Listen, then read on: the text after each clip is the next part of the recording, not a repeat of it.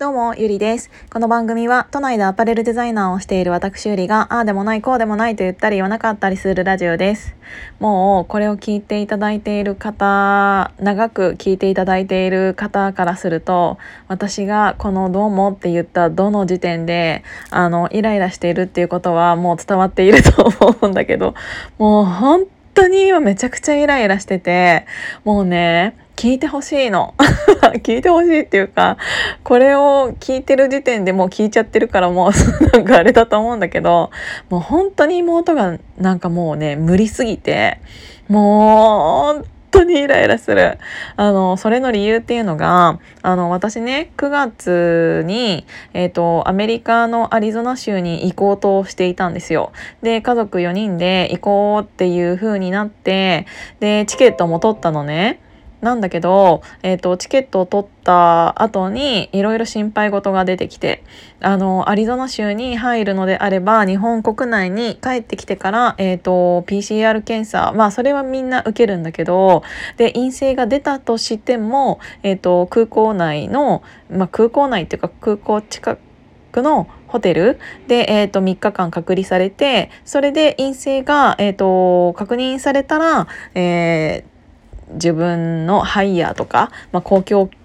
公共機関以外の、えー、と乗り物で家まで帰ってそこから11日間自分で自宅待機してくださいねっていう厳しいあれが設けられているんだけどその3日間っていうのが結構きついねっていう話になって。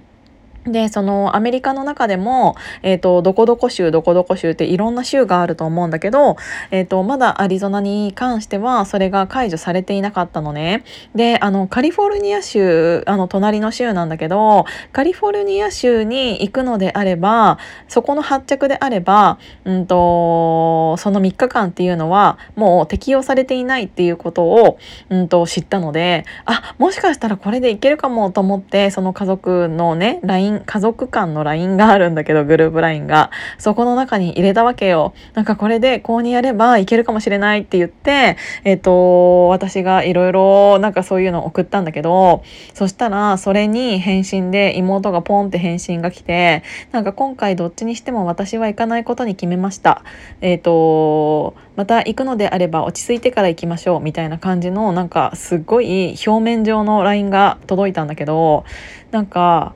この人マジで全部一言だなと思って。なんか行かないことに決めましたって。あの4人でチケットを取ったからこそ、うん、まあ取ってしまったからっていうか当たり前じゃん。4人分一気にチケットを取ったんだけど、えーと、ですると1人がキャンセルになっただけでとりあえず1回全員分をキャンセルしなきゃいけないわけ。で全員分をキャンセルするってなったら、うんとまたうん例えば残りの3人がいる行く妹以外の3人が行くってなったとしても新たに、えーと、一から申し込みをしなきゃいけないしうんとその1人が行かないってなっただけで家族なんだから、えー、じゃあ今回やめとくとかいう話になるわけじゃない？でそういうのも何も考えずにでこっちがうんすごいいろいろいろんなところを調べてでもうすでになんかあのいくつかのホテルルとか、うん、あとはあっちのレンタカーとかいろいろうん安いところとかをあと地域とかを全部調べた上でもう予約もしているにもかかわらずなんか誰にもそう今行ける行ける方法を今模索しながらいろいろ調べているのに調べてもないあいつが勝手に私は今回辞めることにしましたどういうことになったとしてもみたいなまた、えーと時間が経ったら行きましょうみたいな感じでえーと、表面上の LINE をしてきたことに対してもう私絶対こいつと行かないって思ったの。もう何て言うんだろう。そういう人自分が何も作業とかしていないからこそ言えるその言葉。普通家族だったとしたらしかも一緒に妹と私住んでるわけだから私がどれだけ結構忙しい中であのいろんなホテルとかを予約したりいろんなチケットとかも調べたりっていうのを見ているはずなのにもかかわらずそんなに簡単に誰にもえっ、ー、とうん誰にも相談もなく相談っていう形ではなくもう私は行かないことに決めましたっていうその言い方何なのと思って。しかも今回のその旅行って妹のタイミングに合わせたんですよ。妹が看護師のえっ、ー、とうん昼間のお仕事をしてその夜間の学校も通っているからその夜間の学校のタイミングとしてその9月本当は10月に行こうとしていたのを9月に先にに早くしたんですよ。で、それによって生じるいろんな調整だったりもあったのにもかかわらず、その当事者が私に何の前触れもなく、今回はやめますみたいな軽いノリで、そんなことを言われてしまったら、うん、一番あなたが私がこんなに大変だったことを理解している立場なのにもかかわらずそういう言い方をできる人間性っていうのにもう私めちゃくちゃドン引きしてあこういう人なんだって思ったらもうがっかりしちゃってもうあんたなんかと一生行きたくないって思ったの。もうそういう気持ちがわからない人にと一緒になんて行きたくないし別にわざわざ私これやってあげたとか全然思っていないしそれは自分が好きで、えっと、やったことだからうん何かしてあげましたよなんて思っていないんだけどなんかそういう言い方をされるとうん何もうん、考えてない相手のことを相手の立場になって考えられていないからこそそんな簡単にそういうことを言えるんだなって思ってもう本当にそれが自分の姉妹だと思いたくないぐらいうーんすごくがっかりした一言だった。なんか自分の中ではうーん何て言うんだろうな。大人な感じで終わらせたいって思った気持ちがあるのかもしれないけど、言い方一つで、しかもそんな一緒に住んでいるにもかかわらず、えっ、ー、と、LINE 一つで、あの、そんな一言を言えちゃう人間性っていう自身、時点で、もう本当に私こんな人に、うんと一緒に関わりたくないって思ったし、もう本当に今大っ嫌い。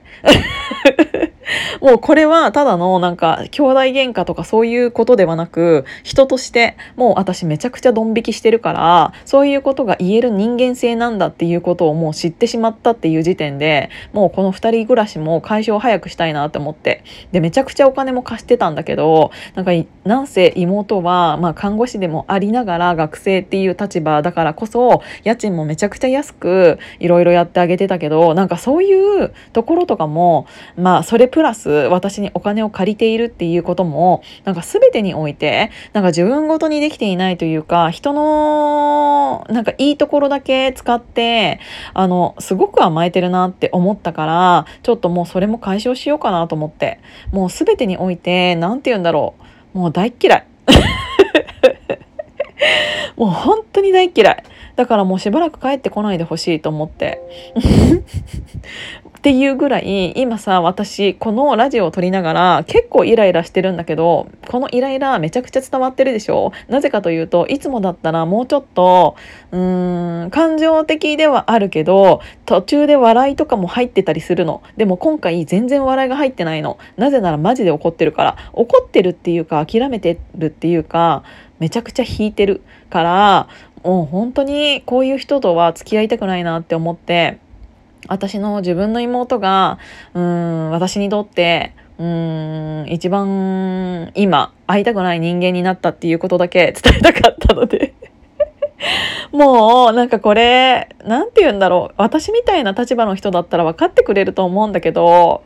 うーんなんかそれ分かって欲しかったなって思ったよね。なんか一番身近で見ていた人間だからこそもうちょっと相手の気持ちを考えながら言葉を発せれるようなうん人間であってほしかったなっていう私自身がその期待した面があったからこそうんなんか余計になんかがっかりしちゃったなって思ったからちょっとなんか今実は会社の事務所なんだけどもうイライラしすぎてこのヒマラヤ撮っちゃったっていうおなお話でした。なんかもうこのイライラもう本当に誰かに聞いてほしかったの。だからなんかこんなイライラした内容でねなんか聞いてもらっちゃってみんなもなんか、うん、イライラした感じになっちゃったかもしれないけど本当に申し訳ないでも聞いていただいてありがとうございました。ということで、じゃあまたね。